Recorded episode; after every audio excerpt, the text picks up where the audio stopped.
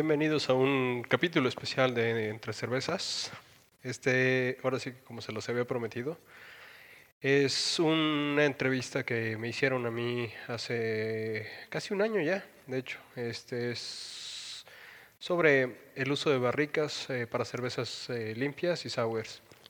Y va a consistir en, en dos partes. Eh, Pablo, pues el, el, día de hoy se, se sentía un poquito mal, entonces se tuvo que ausentar y pues les va a tocar escucharme nada más a mí. Nada más recuerden seguirnos en las redes sociales que son arroba entre cervezas BN para Instagram y Facebook. Eh, mi correo que es edgar arroba el correo de Pablo que es pablo arroba y nuestro correo que es entre cervezas arroba También ahora tenemos el, el Discord y los invitamos a, que participen. Eh, si quieren el link directamente váyanse a nuestras redes sociales y lo van a encontrar ahí o en nuestra página que ya tenemos que es www.entrecervezasbn.com. Ahí van a encontrar eh, todos los links y en el Discord estamos eh, aceptando cualquier pregunta que tengan y todo. Tenemos un foro para, para cerveceros caseros y todo. También estamos subiendo presentaciones Uh, estamos subiendo recetas eh, y ahí es donde hacemos los en vivos, ¿no? Entonces los invitamos a unirse a la comunidad de cerveceros en Discord. Y sin más por el momento, los dejo con la plática. Gracias. Bueno, eh, arrancar, no sé cómo, cómo querés ir arrancando. Eh. Pues eh, está bien, vamos este, ahora sí que compartir. Bueno, vamos, déjame explicar un poquito de, pues mi historia, ¿no? Porque ahora sí que chistosamente, aunque soy de América Latina, eh, pues nada más los cerveceros en México o pues, los que escuchan el podcast eh, me, me, conocen un poco. Eh, de allá en fuera, pues no he hecho nada fuerte en América Latina, no tengo una cervecería, o sea, no he ganado medallas. He hecho muchas de las cervezas que han ganado muchas medallas, pero te soy sincero, a mí no, no me llama la atención meter mis cervezas a, a, competencias.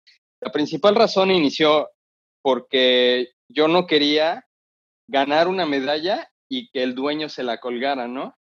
Entonces dije, no, no, no, no voy a, no, o sea, no, no voy a meter a competencia yo nunca. Y después de varios años, terminó convirtiendo en el, pues no voy a meter ahora hasta que yo tenga la mía, ¿no? Entonces sigo con, con, esa idea de yo no me meto a competencias ahorita. Ah, un poquito del trasfondo de, de, mi experiencia. soy juez BJCP, Cicerón, eh, estudié ingeniero en biotecnología, eh, tengo una maestría en fermentaciones, tengo un minor en brewing technology, me lo dio Cibel, mi principal mentor era el director de operaciones de CURS y era un, es, un, es el doctor Hugo Patiño, es o sea, uno de los mejores del mundo. Eh, eh, también era profesor de Cibel este, y el mentor de mi mentor, eh, que también es mi mentor, se llama Finn Kundusen. Finn, para que darte una idea, él inventó los unitanques entonces, literalmente todos los tanques que estamos utilizando ahorita, él los inventó hace 30 años. Y de hecho, ahorita hace poquito acaba de reinventar el Brewhouse. Me estaba explicando todo hace un año más o menos, un año y medio. Me estaba explicando él cómo lo había reinventado y cómo lo había, pues, vuelto a pensar todo. Y cuando me dijo, dije, Dios mío, no, o sea, esto va a revolucionar completamente todo esto. Y no lo ha sacado simplemente por problemas de patente. Yo empecé siendo, eh, pues como todos, ¿no? Eh,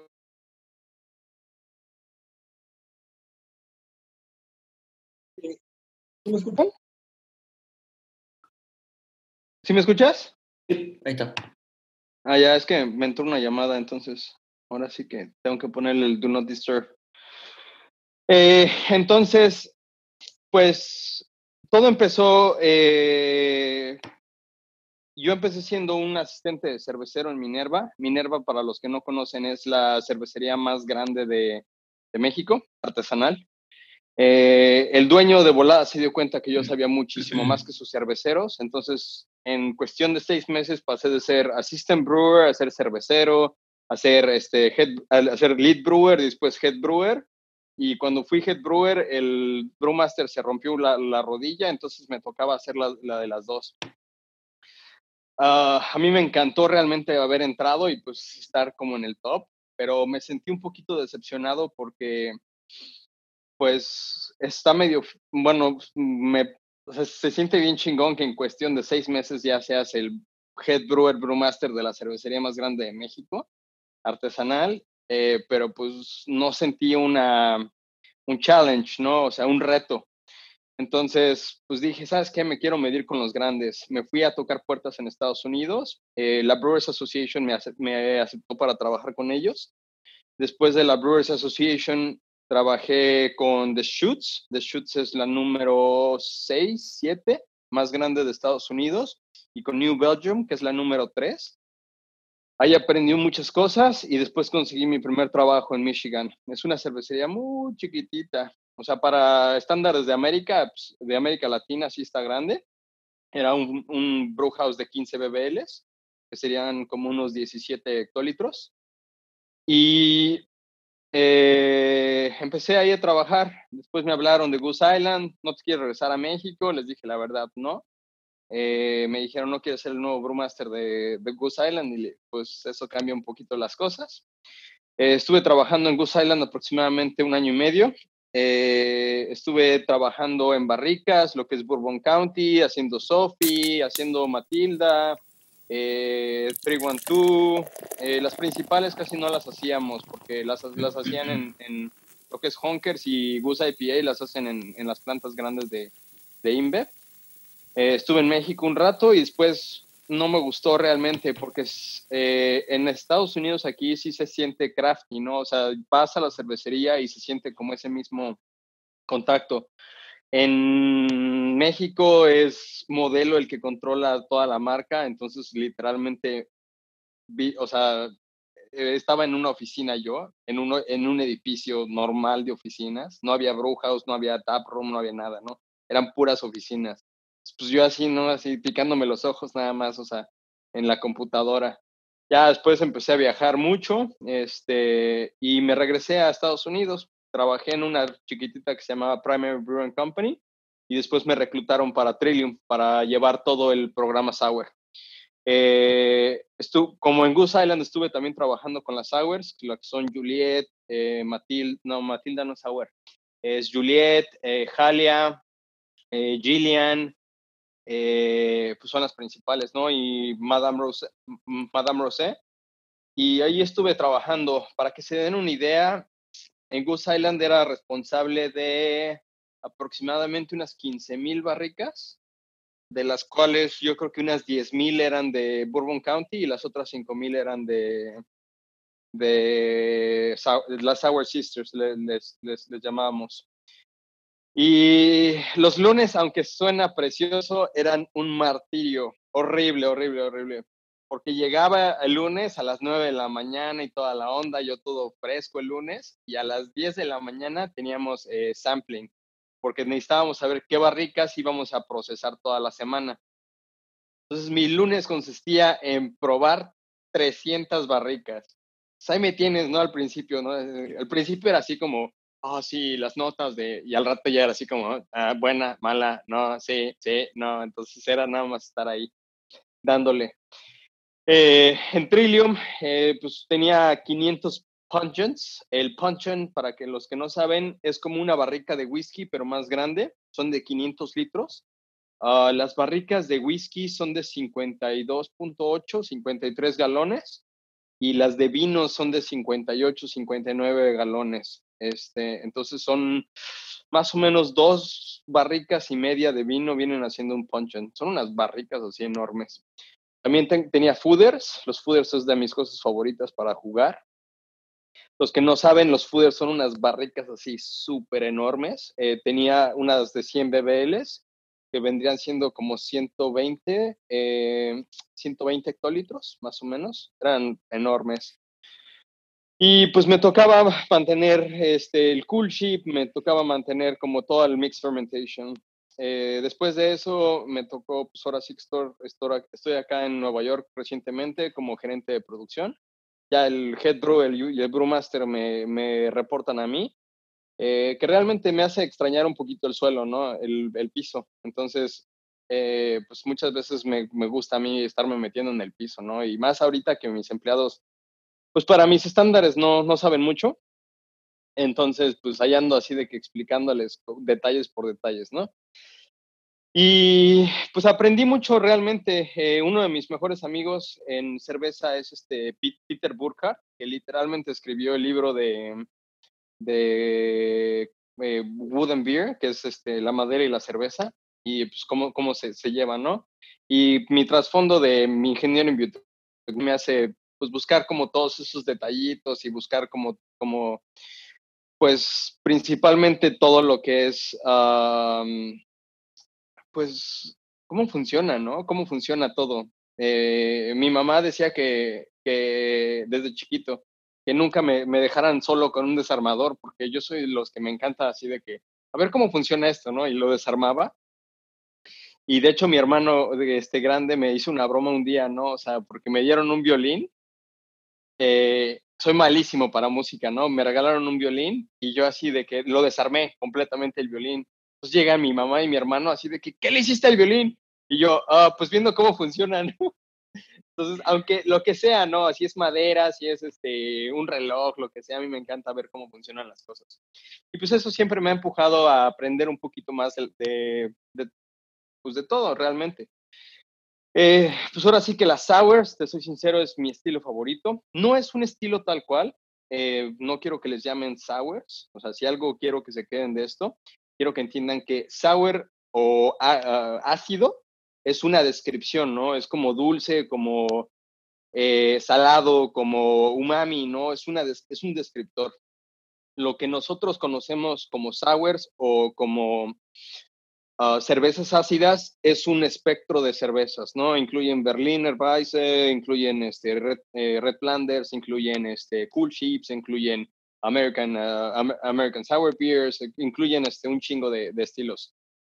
Entonces, pues ya metiéndonos un poquito más hacia barricas, las barricas depende mucho de cómo las vamos a, lo que queremos, ¿no?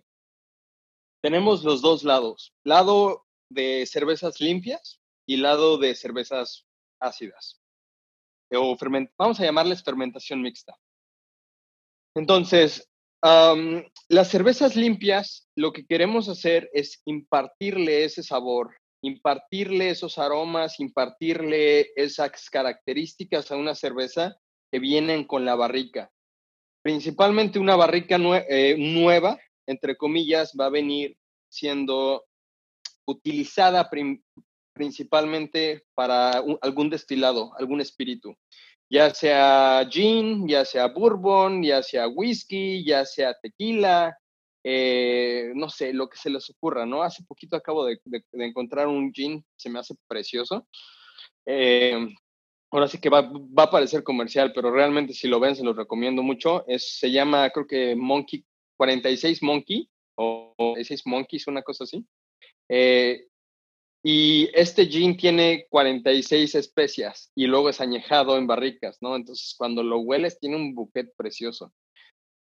Entonces, ese buquet, esos sabores que son los que le queremos impartir a la cerveza.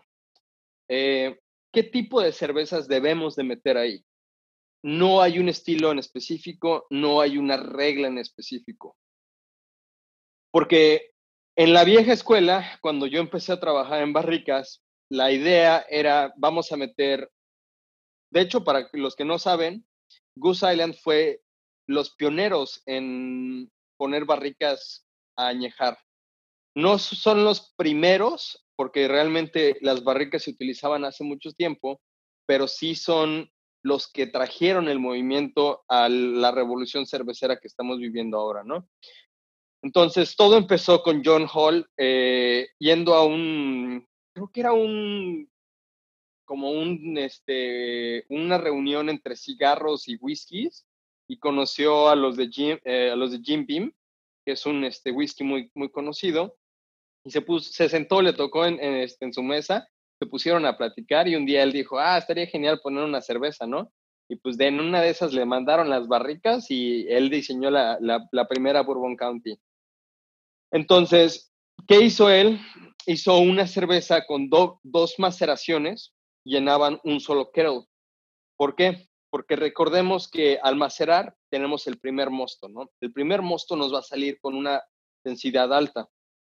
Esta densidad alta va a hacer una cerveza pesada y además una cerveza altamente alcohólica. Pero conforme empezamos a lavar el grano, lo vamos lavando y el grano se va a, a ir quedando sin azúcares, sin reservas, porque el primer mosto se llevó casi todo. Si hacemos un, una maceración correcta, debemos de tener un primer mosto de alrededor de 21 a 24 grados plato.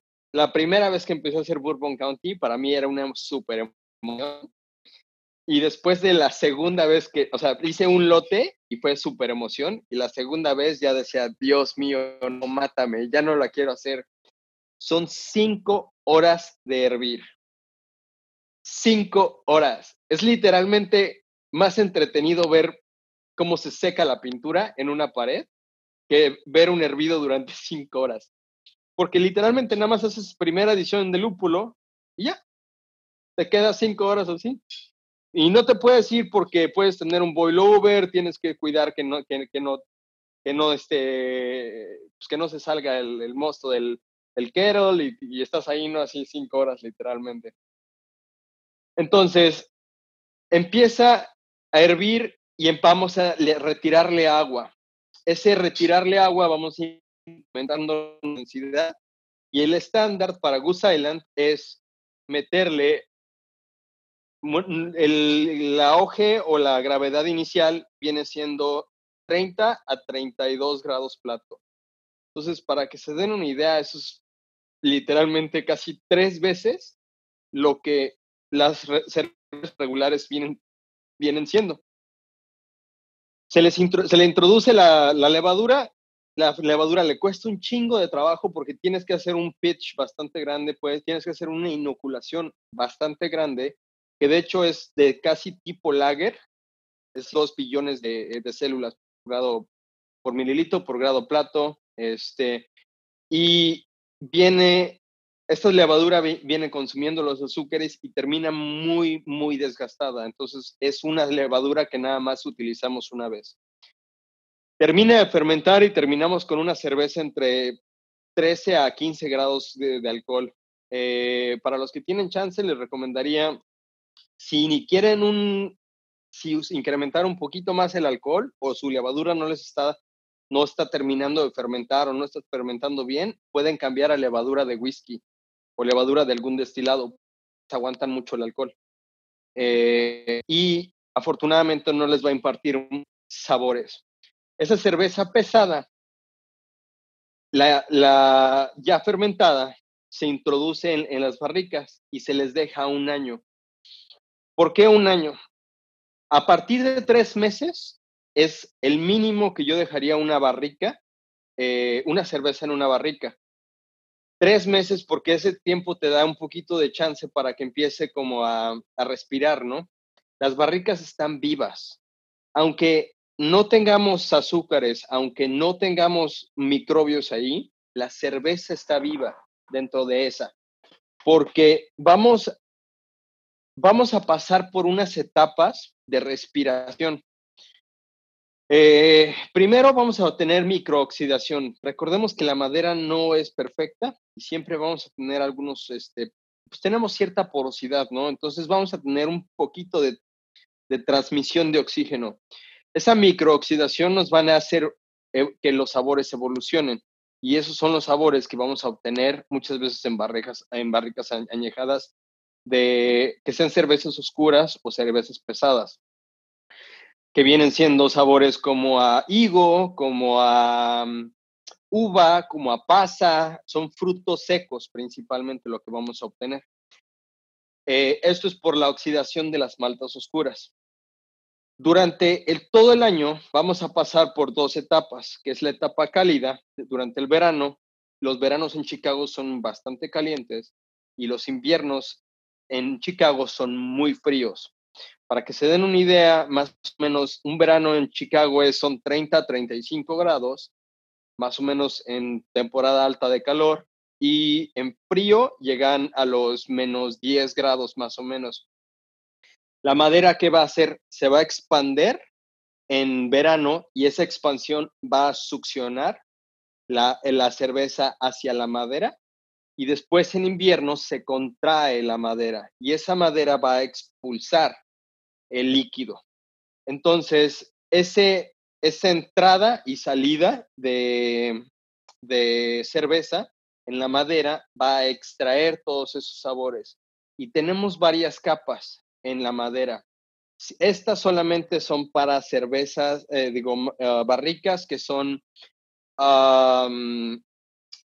chart, que son quemadas por dentro. Vamos a tener la primera capa, que es lo quemado, y eso nos va a dar sabores tostados, ¿no?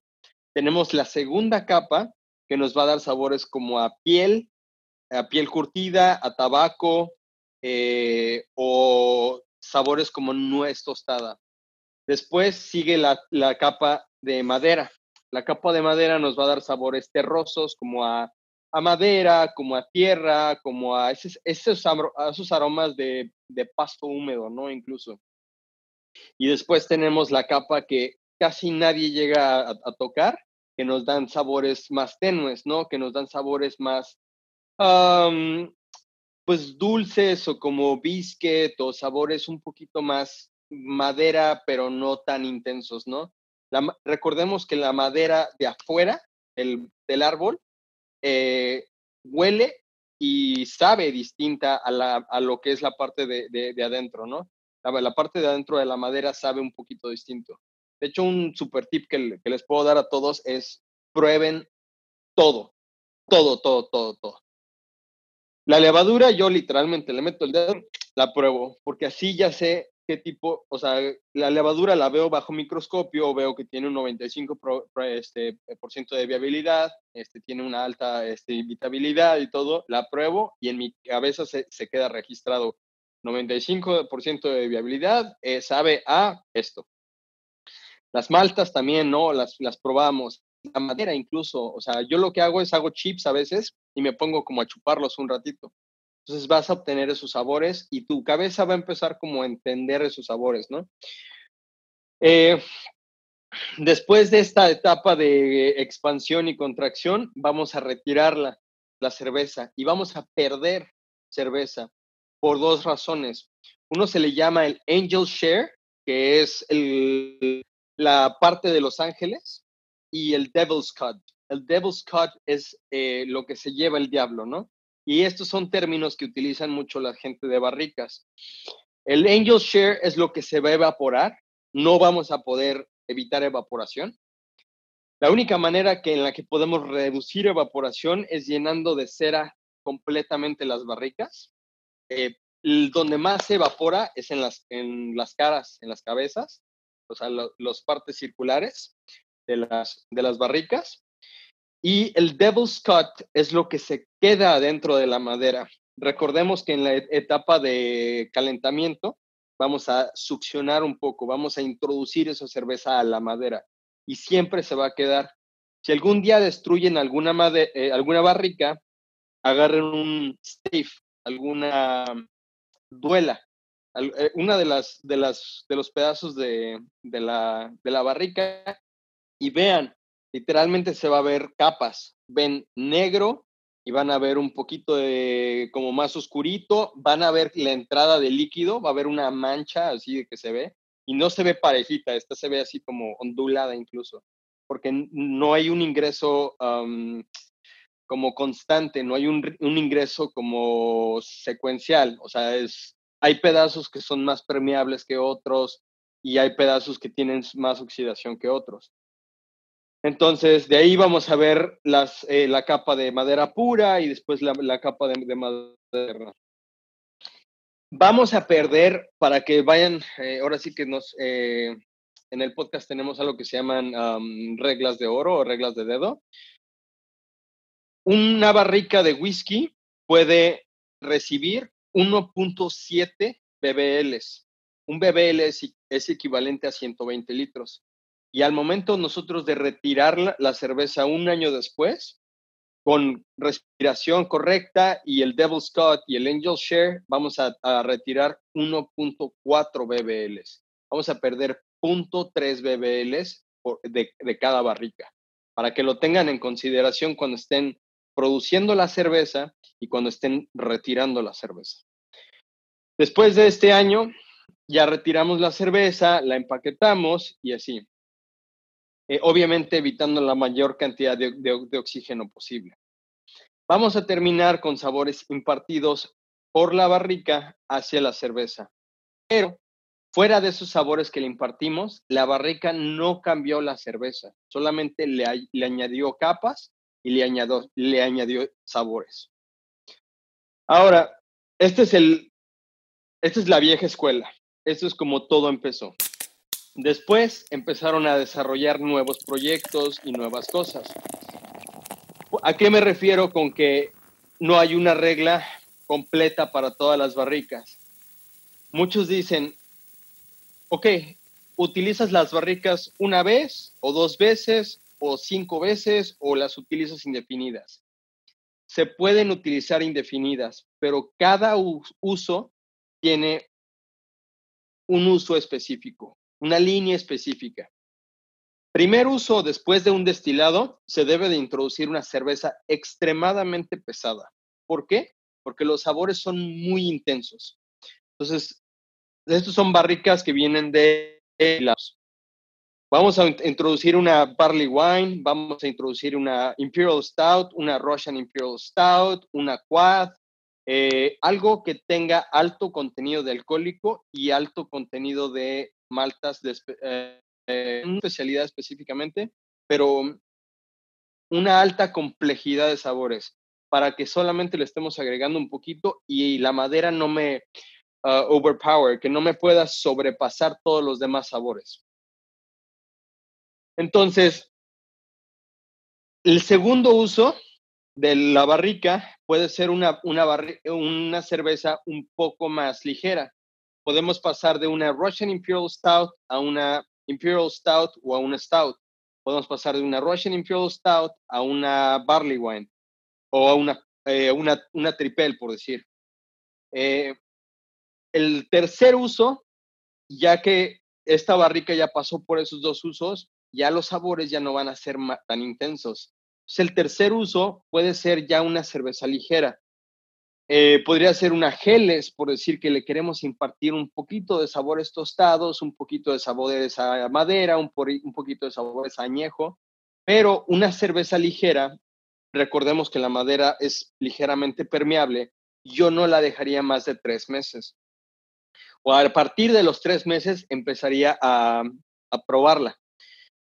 Entonces, Después del tercer uso, ya con una cerveza ligera, incluso podemos meter una Pilsner. O sea, una Pilsner con sabores tostaditos o, sabores como a madera, a mí se me hacen deliciosas y súper ricas.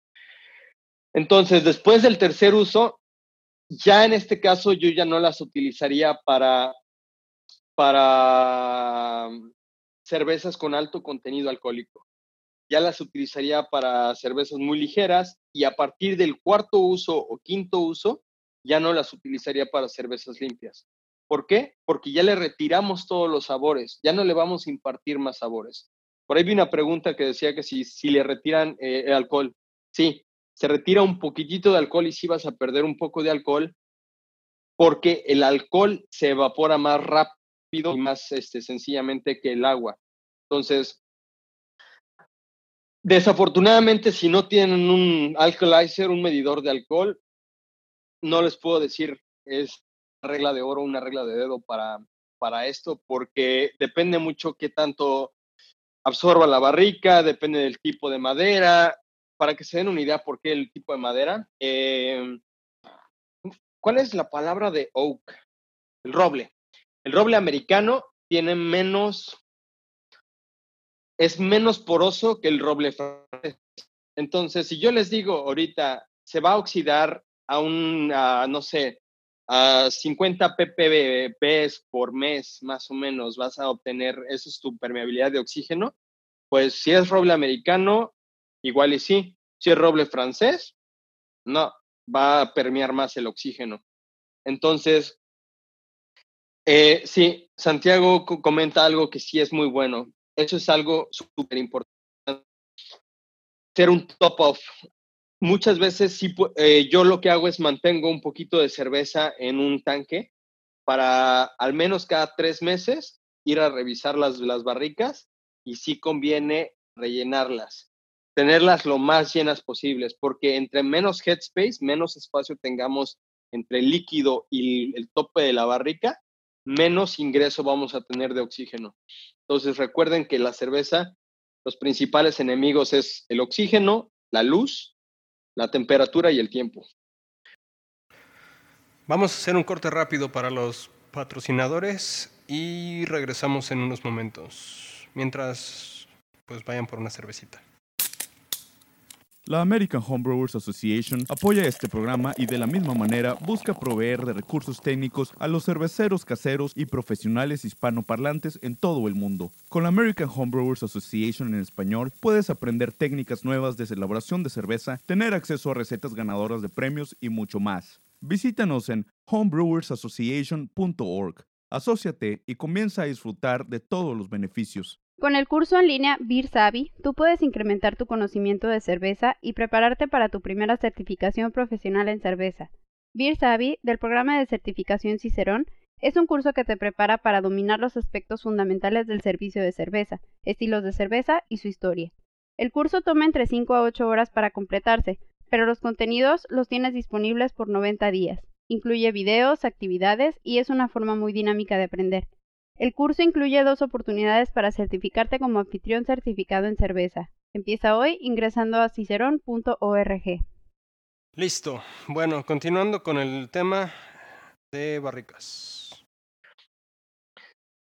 Terminando los cuatro usos, eh, tres, cuatro usos más o menos, depende del ciclo de expansión y, y contracción, ya no tenemos sabores. Entonces no debemos de utilizar cervezas limpias. Este, este tipo de barricas ya se puede utilizar para cervezas ah, ácidas o cervezas de fermentación mixta. ¿Por qué? Porque ya no va a impartir mucho sabor a vainilla, no va a impartir sabores a madera, no va a impartir sabores a whisky, a menos que realmente quieran esos sabores, necesitan una, barrica nueva. Eh, pero esto se convierte en una casa, una casa para nuestras bacterias. Lo que vamos a hacer, esto ya es un tema completamente distinto que ahorita voy a tocar, pero lo que podemos hacer es, este, muchos, han, han escuchado de una barrica que se llama PH1. Esa barrica es la barrica más famosa del mundo. La empezaron en New Belgium, ahorita eh, actualmente la tiene eh, Peter Burkhardt en su cervecería que se llama Purpose. Pero para que se den una idea, uh, Russian River, hay una de las mejores cervezas que se llama Beatification, empezó gracias a PH1. Eh, después esa barrica pasó a The, Rare Barrel. The Rare Barrel es una de las más famosas en California y el nombre es específicamente por esa barrica. The Rare Barrel es la barrica rara, ¿no? Entonces, la barrica más rara en el mundo ahorita es PH1. Esa barrica se la han estado pasando y cada vez que entra una, una, una este, cerveza ahí sale impresionante. Por eso se convierte en una casa, porque hay que mantener los microbios allá adentro. Pero bueno, regresando a las cervezas limpias. Ese ya lo que les estuve comentando, eh, se transmite menos. Eh, sí, si mantienen temperatura constante, vas a tener menos oxidación y vas a tener más, ah, menos carácter. Si piensan en algún momento un control de temperatura, le recomiendo al menos durar tres meses en cada uno de los ciclos. Eh, y pueden hacer, yo no les recomiendo más de tres, cuatro ciclos. O sea, de meter tres, tres, este, tres meses en temperatura caliente y tres meses en temperatura fría, es un ciclo, y después, o sea, más, más de tres ciclos ya no se los recomiendo, porque recuerden que están expandiendo y, y contrayendo. pero lo que estamos también jalando es oxígeno. Eh, bueno, la vieja escuela así quedó. Después empezó la nueva escuela. Esta la empezó eh, Eric Ponce, justamente también en, en Goose Island. Ahorita él está a cargo de las barricas de Firestone Walker. Sí, está, este, sí, está en las barricas de Firestone Walker. Él es el que desarrolló el, el método para hacer Sophie. Sophie es la única cerveza de Goose Island y fue la primera cerveza suave o ligera que estaba añejada en barricas. Lo que hicieron es súper interesante, porque si metemos toda la cerveza a las barricas, va a salir con un sabor muy intenso a madera y es una saizón, y es una saizón de 5 grados de alcohol más o menos. Entonces, una saizón, una complejidad muy intensa de, sabores porque la levadura es muy expresiva y si es 5% de, de, alcohol. Pero si la metemos tres meses a barrica, sale con un sabor como si estuvieras masticando madera, el cual no fue agradable. Entonces, Eric lo que, lo que empezó a pensar fue, ¿qué pasa si la diluyo? Entonces, lo que decidieron hacer es añejar el 30% del lote, añejarlo tres meses. Y después hicieron otra vez la misma cerveza, la hicieron nuevecita, fresca, y los, la, que, la cerveza que fue añejada tres meses, la juntan con la cerveza que acaba de terminar de fermentar y quedan en, un, en una relación de 30% este, cerveza añejada, es, bueno, 70% cerveza fresca. Y eso lo que hizo fue, le trajo la complejidad que querían a la cerveza sin tener ese sabor tan intenso, ¿no? A ver, roble americano. Ahora sí que depende de, estaba viendo la pregunta, eh, me, preguntan que, con una cerveza de roble americano, depende de, cómo lo, obtengas, depende del, destilado, depende de el uso, depende de qué estés buscando, ¿no? Volvemos a lo mismo. Le puedes dar, podemos meter una geles ahí, ¿no? Y para hacer eso directamente, yo, pues, podríamos hacer como, como Sophie, ¿no? Metemos un 30% y órale, ¿no? podemos meter una Russian Imperial Stout y ahí la tenemos. Podemos meter una Barley Wine y ahí la tenemos, ¿no? Podemos meter una Quad, podemos meter una Triple, lo que queramos. Depende de, de, lo, de, lo, de lo que estés buscando. Entonces, la nueva escuela es, la, las barricas son una herramienta. Las barricas es algo que le podemos impartir cierta complejidad a, a la, a, la, a la cerveza. Entonces, hay que pensar qué es lo que estamos buscando. Nosotros podemos jugar con la cantidad de, de cerveza que, que, vamos metiendo, podemos jugar con el tiempo, podemos jugar con la temperatura. Y esos factores son los que van a influir qué, sabores vamos a estar obteniendo, ¿no? Qué complejidad vamos a estar obteniendo. Uh, después, podemos empezar a utilizar otro tipo de, barricas. Tequila, por decir, es una de mis barricas favoritas, pero es muy, muy, muy complicada para poderla manejar, porque el tequila es muy agresivo y se, se overage, se sobreañejan demasiado rápido. Y estamos hablando de tres, cinco meses. En tres, cinco meses yo creo que ya sería lo máximo que, que, yo tendría la, la, barrica. Hay una técnica que la desarrolló este Vinny uh, Crusoe, que es el dueño de, de, de, de Russian River, y le llamamos eh, los Vinny Nails. No recuerdo exactamente las medidas, búsquenlo nada más así. Vinny es V-I-N-N-I-E, Nails, N-A-I-L-S, y van a encontrar este, en 20.000 páginas. Esa, esa técnica lo que van a hacer es en una de las caras, en una de las este, cabezas de la, de la barrica, vamos a, a, tener un taladro. El taladro lo que vamos a hacer es llenarlo de alcohol y vamos a prenderle una flama. Entonces vamos a quemar y ponerlo al rojo vivo, la, la, broca.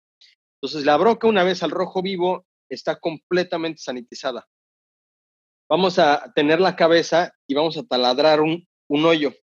Al momento de sacarla, vamos a literalmente tener un chorro de, cerveza, porque la, la, barrica está llena. Y vamos a poner un, un, este, un clavo. Literalmente se le, se le introduce un clavo y el clavo va a sellar ese hoyito.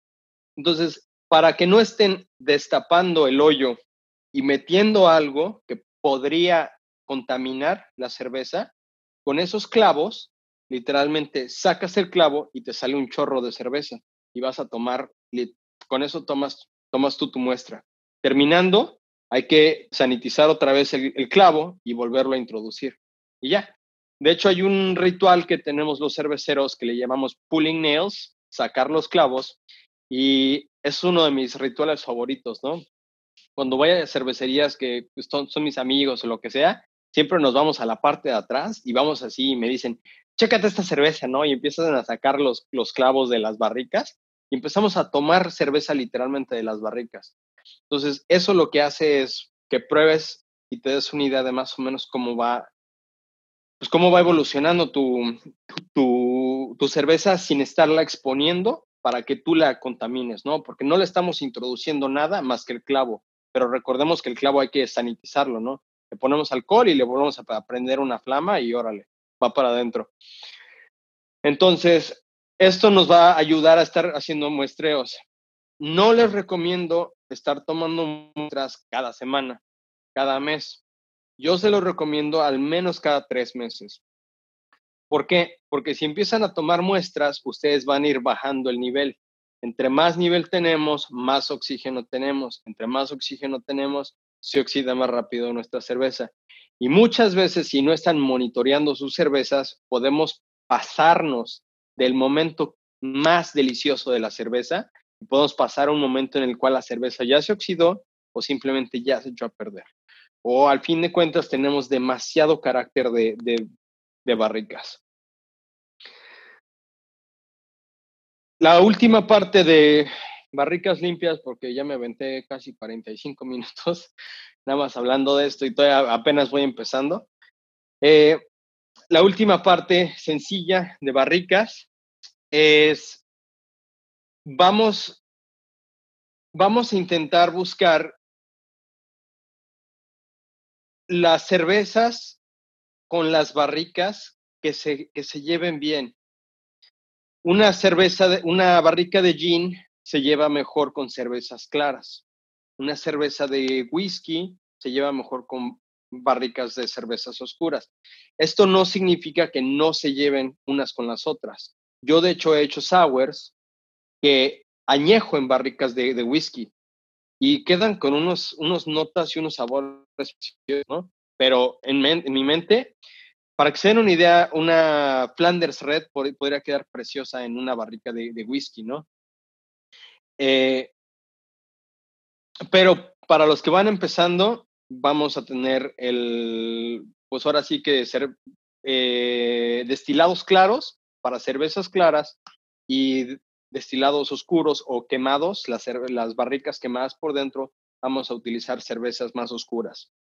Buena regla de dedo, pero no es completamente eh, lo único, ¿no? Sí hay muchas que podemos jugar con esto. esto. Ah, y punto súper importante. Para los homebrewers o los que no tienen la capacidad de llenar 53 galones o 59, 59 galones eh, de una barrica, intenten hacer varios cocimientos para, para llenar esas, esas barricas. Si no pueden, compren barricas más pequeñas, pero lo importante de las barricas pequeñas es que entre más pequeñas son, más superficie de contacto tenemos. Entre más superficie de contacto se añejan más rápido, pero también se oxidan más rápido. Si alguna de las barricas están, eh, están mucho tiempo secas, eso también puede ser un problema. Las barricas no me las dejen secas más de dos semanas. Recién extraído el destilado, lo más fresco posible. Tan pronto lleguen a la cervecería, ya tienen que estarla llenando. No me las vayan a dejar en la bodega ahí tres, cuatro, seis meses en lo que ustedes acá se hacen la chaqueta mental en lo que van a diseñar la, mejor cerveza. No, no, no, o sea, ya tienen que tener la receta hecha, ya tienen que tener la cerveza fermentada para cuando lleguen esas barricas. Tan pronto lleguen, las tienen que llenar. ¿Por qué? Porque las, las barricas, perdón, se, se resecan por dentro. Al irse resecando, vamos a hacer más, la madera se, se desacomoda y empieza a permear más oxígeno. Recordemos que el oxígeno es muy malo en cervezas, entonces obviamente no lo vamos a querer. Ahora, ¿cómo recibimos una barrica y cómo inspeccionamos una barrica? Vamos a decir, fuera una, un viñedo o alguna destilería, si van a utilizar barricas de viñedos, hay que tener mucho cuidado con cervezas limpias, porque Brettanomyces es una de las principales bacterias que tienen muchos de los viñedos. Recordemos que ellos no, no pasteurizan también como nosotros. Entonces, la, la uva casi siempre tiene uh, Saccharomyces eh, salvaje o incluso Brettanomyces. Incluso podemos tener una eh, que le llamamos STA1 eh, positivo. ¿Y eso qué va a hacer? Es que tiene un gen específico que puede seguir fermentando. Entonces, nos va a fermentar las dextrinas y nuestra cerveza va a terminar, en lugar de terminar en un, no sé, 3, 4 grados plato de, de, gravedad final, termina en un 0 o en un punto 5 grados plato. Nos va a secar completamente y nos va a faltar esa, ese dulzor. Y al faltarnos ese dulzor, nuestras cervezas van a quedar blandas. Si quedan si tienen este, este problema de refermentación, realmente la cerveza ya no tiene regreso. Ya no hay manera de, cómo regresarla. Eh, entonces, ¿qué podemos hacer para, para evitar esto? Punto número uno es recibir las barricas frescas. Si son de destilados, ni siquiera me las toquen de preferencia, destápenlas.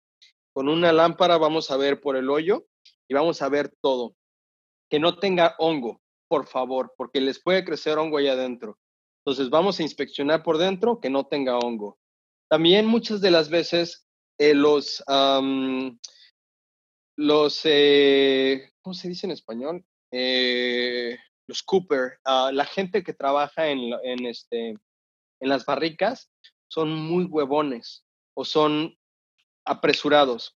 Entonces, lo que son los bunks de madera el sello que le van, el, hoyo se le llama bunghole, en hoyo en español supongo, y la tapa se le llama bung, este, y muchas veces son de madera. Lo que hacen muchas veces estos chavos es agarran un desarmador y un martillo, golpean, se quiebra la, tapa y se, se, se introduce. Me ha tocado ver hasta 15 bunks, o sea, 15 tapas adentro de una barrica y eso significa que la barrica la utilizaron hasta 15 veces. Estuvieron retirando el destilado y volvieron a, hacerlo. Eh, volvieron a meterle más, más, eh, más destilados, ¿no? Siguieron utilizando la, la, la, barrica. Una de las barricas más utilizadas son las barricas de Scotch. Si quieren aventárselas, adelante, adéntrense, pero yo en lo personal jamás vuelvo a, a, a, trabajar con barricas enteras de scotch. Si me das una barrica de scotch, te la voy a desarmar y voy a meter la madera a la, a la cerveza. Porque esas, cerve esas barricas las utilizan hasta que se las acaban. Hasta que ya no pueden, esas barricas, si se están desarmando y se están cayendo, las, las siguen utilizando casi casi. Entonces, Regresando, recibimos la, barrica, inspeccionamos. Nada de hongo, principalmente si tiene todavía un poquito de líquido, de preferencia yo se lo dejo. Tiene mucho líquido, tenlo, agarren el líquido y pues hay que sanitizar aquí adentro. Y por otra parte, hay que, hay que estar viendo eh, si tiene alguna ah, imperfección la barrica. ¿Cómo inspeccionamos las, barricas de eh, imperfecciones? Entre las duelas, si una barrica pasó por una temporada de frío y calor muy irregular, va a ser esto. Una duela suele ponerse arriba de la otra, porque una de las duelas se introdujo poco a poco abajo de la otra. Entonces vamos a tener con las manos, podemos pasar todo por afuera y sentir como la madera. Si tenemos duelas una arriba de la otra, tenemos posibles entradas de oxígeno. Si quieren ser muy anales sobre el oxígeno, consíganse cera y le ponen allá arriba, ¿no? En toda esa línea, en toda esa, esa unión, le ponemos una línea de, de, de cera. La mejor es la cera de barricas, pero pues realmente no es la única y pues si lo que puedan conseguir. Si pueden conseguir cera de abeja, también es buena. Eh, para los que tengan oportunidad, la mejor manera de sanitizar y estar seguro de que no vamos a tener nada allá adentro, la mejor manera de extraer el sabor y la mejor manera de, procesar una barrica antes de, de, utilizarla es la siguiente, pero con un asterisco. Por favor, tengan extremado, pero extremado cuidado. Esto es súper peligroso y complicado. Así es que otra vez les pongo un asterisco y tengan mucho, pero mucho cuidado. Lo que necesitamos es una, una máquina que produzca vapor, este, un boiler, ¿no? Entonces el boiler va, a producir vapor y vamos a utilizar lo que le llamamos el bulldog. El bulldog es como un bastón largo, doblado en la parte de arriba, que vamos a introducir a la barrica. Vamos a conectar de alguna manera el, vapor ahí, o si no tenemos, este, podemos conectarlo directamente a la barrica, pero vamos a dejar, no tenemos que hacer un sello perfecto. Vamos a estar introduciendo vapor en la barrica durante 10 minutos, no más. 10 minutos y lo vuelvo a subrayar, no más. Esto lo que va a hacer es humedecer la barrica y va a expandir la madera. Cualquier imperfección, cualquier sello que no esté bien sellado, al expandirse la madera, ¡pum!, se me va a sellar. Incluso vamos a, descubrir eh, leaks, ah, fugas, antes de que realmente las, las antes de que llenemos las barricas. ¿Por qué? Porque vamos a ver un poquito de condensado y vamos a ver, o sea, literalmente en las cabezas, como en donde hay fuga, se empieza a salir, eh, se empieza a salir un poquito de, vapor, más bien agua, empieza a salir y se empieza a ver, se ven hasta manchas, ¿no? De ahí, ¿qué va a pasar? 10 minutos y retiramos el vapor instantáneamente vamos a tener un, tapón de silicón. Volvemos a lo mismo, se llama Bungs, B-U-N-G. Este, tiene que ser, esto sí, súper importante, no de madera, porque los de madera se introducen y este, no los podemos sacar después. Tiene que ser de silicón estos. Vamos a tapar el hoyo y vamos a dejar cinco minutos. Otra vez, súper subrayado, asterisco, letras mayúsculas, cinco minutos. ¿Por qué? Durante esos cinco minutos la barrica se va a enfriar, pero nosotros al tener sellado esto y al enfriar la barrica, la barrica va a contraerse. Entonces pasamos por ese proceso de expansión primero barrica y después una contracción. El problema aquí es que si lo dejamos más de cinco minutos, la presión negativa se vuelve tan intensa que me ha, me ha tocado que se han implotado las barricas. Es horrible porque es uno de los sonidos más impresionantes que me ha tocado en mi vida. Las barricas, las cabezas hacen esto y la barrica se colapsa completamente. Entonces, una barrica que tenías nuevecita se te destruyó. Además, el pinche susto que te dio y la posibilidad de que alguna de estas, o sea, salga eh, algún pedazo por ahí volando o algo. Entonces, por eso les digo, esto es con mucho, mucho, mucho cuidado, pero recordamos, son 10 minutos de, vapor y 5 minutos sin vapor, pero sellado. Y otra vez, no utilicen de madera. ¿Por qué? Porque la madera, como vamos a hacer la presión negativa, va a succionarla y al rato no me la van a poder quitar, no van a poder quitar ese hoyo. Eh, en cuanto al tamaño de, barrica, realmente no importa. Lo importante nada más es, intentar meterle el, vapor. Si no le podemos meter vapor, lo que les recomiendo es meterle agua hirviendo. El agua hirviendo nos va a dar ciertas eh, sanitizante. Lo que vamos a hacer es meter aproximadamente una tercera parte de la barrica, la vamos a llenar con agua hirviendo y hay que estarla agitando. Entonces vamos a agitarla para que la circularmente haga esto el agua. Entonces vamos a decir que tenemos el hoyo acá y vamos a estar agitando la barrica, yendo para adelante y para atrás, para que el agua hirviendo tenga contacto por todos. El único dilema de esto y lo bueno del vapor es de que el, el agua hirviendo se va a llevar un poquito de esos sabores. Entonces, nos vamos a estar llevando estos sabores que no le vamos a estar impartiendo a la, a la, a la cerveza. El, vapor, al momento nosotros de contraer, vamos a estar sacando ese devil's cut, lo que, lo que el diablo se, le, se llevó, este, recordando eh, lo que estamos platicando hace rato, lo que el diablo se llevó, eh, lo que se quedó adentro de la madera, literalmente lo sacamos. Y esto va a hacer que tengamos una potencialización, o sea, tengamos una mejor uh, extracción de sabores para nuestra cerveza. Por eso yo les recomiendo mejor vapor, los que pueden, los que no, con agua hirviendo se puede sanitizar la, la barrica. Ahora, pensando en barricas nuevas o barricas de, de, de, vino. El problema, volvemos a lo mismo, las barricas de vino corremos problemas, eh, corremos dilemas de contaminación. Eh,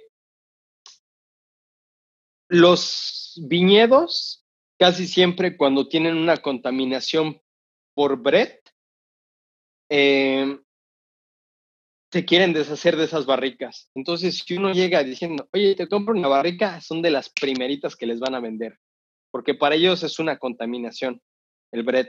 Entonces, necesitan deshacerse de esas barricas. Si uno le mete una cerveza eh, limpia, pues Brett se la va a empezar a, se va a, consumir esas dextrinas. Por eso les recomiendo sanitizar. Si pueden, otra vez, sanitizar con vapor. Después de esto, eh, barricas nuevas son demasiado, demasiado intensas tienen sabores a madera muy intensos. Estas no les recomiendo. Les recomiendo la cerveza más intensa que puedan imaginarse y no les recomiendo más de tres meses porque realmente son maderas muy intensas. Mi recomendación es casi siempre mejor metan un destilado ahí. Aunque compren whisky barato y lo dejen ahí, o sea, tres meses, eso le va a impartir un poquito de suavidad y le va a impartir, va a extraer un poquito de los sabores y ya las van a poder utilizar. Eh, ahora, guarda. Suponiendo que reciben las barricas y no pueden hacer la cerveza, le consiguieron unas de las mejores barricas del mundo y no van a poder guardarlas. La vieja escuela nos dice, utilizamos um, metabisulfite, bisulfito, eh, se, le, conoce como bisulfito. Eh, a mí en lo personal no me gusta utilizarlo. Esto es vieja escuela. Vamos a utilizar, creo que es un gramo por litro, más o menos. Créanme la mitad. Ahorita no me acuerdo y no traigo mis notas. Tengo un librito con todas esas notas. Este, lo dejé en la cervecería, por eso no lo traigo. Eh, creo que es un gramo por litro. Créanme la mitad, mejor búsquenlo. Eh, pero lo que se puede utilizar es metabisulfite, metabisulfito, yo no lo recomiendo. Lo mejor que yo les recomiendo es ácido cítrico. Si, quieren guardar la barrica mucho tiempo, ahí sí les recomiendo metabisulfito, que viene siendo mitad metabisulfito, mitad ácido cítrico, viene siendo casi casi medio gramo por litro de metabisulfito y, medio gramo por litro de ácido cítrico. Lo, eh, lo importante es revisar el pH. Sin, yo lo que hago es, si vamos a, guardar la barrica mucho tiempo, no tenemos una fecha para, para, para definirlos, es meter, metemos un wick, ah, una mecha. Hay unas mechas de azufre que podemos quemar. Lo que hacemos es metemos la mecha de azufre, se quema el azufre, va a quemar durante 10 minutos. Punto súper importante, háganlo afuera. No los quiero desmayados al rato porque tuvieron un problema de respiración por el azufre. Háganlo afuera, quemamos esa mecha de azufre y esa mecha la vamos a tapar. Eso sí, vamos a guardar las cervezas durante tiempo indefinido. Si vamos a guardar las, las cervezas varios, digo, las barricas varios meses, me le metemos mitad metabisulfito, mitad ácido cítrico. Si vamos a guardar las cervezas un par de semanas o pocos meses, les recomiendo más 100% ácido cítrico. Es más fácil de conseguir, menos sabores intensos y es más fácil de enjuagar. Cualquiera de las tres opciones para guarda deben de enjuagar vigorosamente. Y les estoy hablando vigorosamente, porque no queremos impartir ninguno de esos sabores a la cerveza. Entonces, lo que van a hacer es meter agua, van a estar moviendo la barrica y después prueben esa agua. Vuelven a meter agua y la van a ir probando hasta que literalmente el agua les sepa bien y les sepa igual al agua de que le están metiendo inicialmente, ahí es cuando ya nos paramos y dejamos de, de enjuagar y ya podemos meter la cerveza.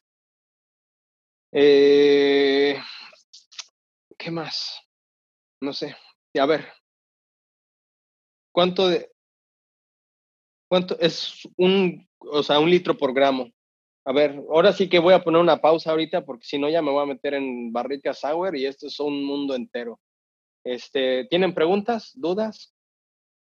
¿Llenamos el tanque con esa solución? Sí, tienen que llenarlo hasta el tope, hasta arriba, hasta arriba, hasta, hasta donde se pueda. Deben de llenarlo todo. ¿Alguna otra pregunta que tengan por ahí? Ahora sí que soy nuevo en esta. A ver, el proceso de limpieza con un bulldog a ver. Eh, bisulfito de potasio no se usa, sí, sí se usa, es lo que les estaba comentando. Eh, sí, en el, que se usa en vino es metabisulfito, un gramo por litro. Es exactamente lo que les había dicho. Eh, barrica nueva, les recomiendo darles, si es nueva y quieren una nueva cerveza, les recomiendo dar unos lavados un buen rato hasta que la barrica, yo les recomiendo hasta que ya no sepa el agua a barrica. Que no les dé miedo eh, eh, limpiar demasiado, porque aún así, eh, recordemos que hay, o sea, ese momento de expansión y de, y de contracción, y eso lo que va a estar haciendo es impartir esos sabores. El problema de las barricas nuevas es de que carecen de una complejidad de sabores. Entonces ahí es donde sí está un poquito más complicado. Y a mí sí me gusta más impartir como sabores más Ah, complejos, más, este, más capas de sabor. El proceso de limpieza con el Bulldog se puede dejar ahí los, eh, los cinco minutos sin vapor. Mm, no entiendo realmente cómo piensas limpiar con el Bulldog. Eh, yo, eh, volvemos a lo mismo. Es 10 minutos de, de vapor o meter agua, una tercera parte de la barrica y estar agua hirviendo y estar este, agitando. Chips de madera. Chips de madera es un tema completamente distinto.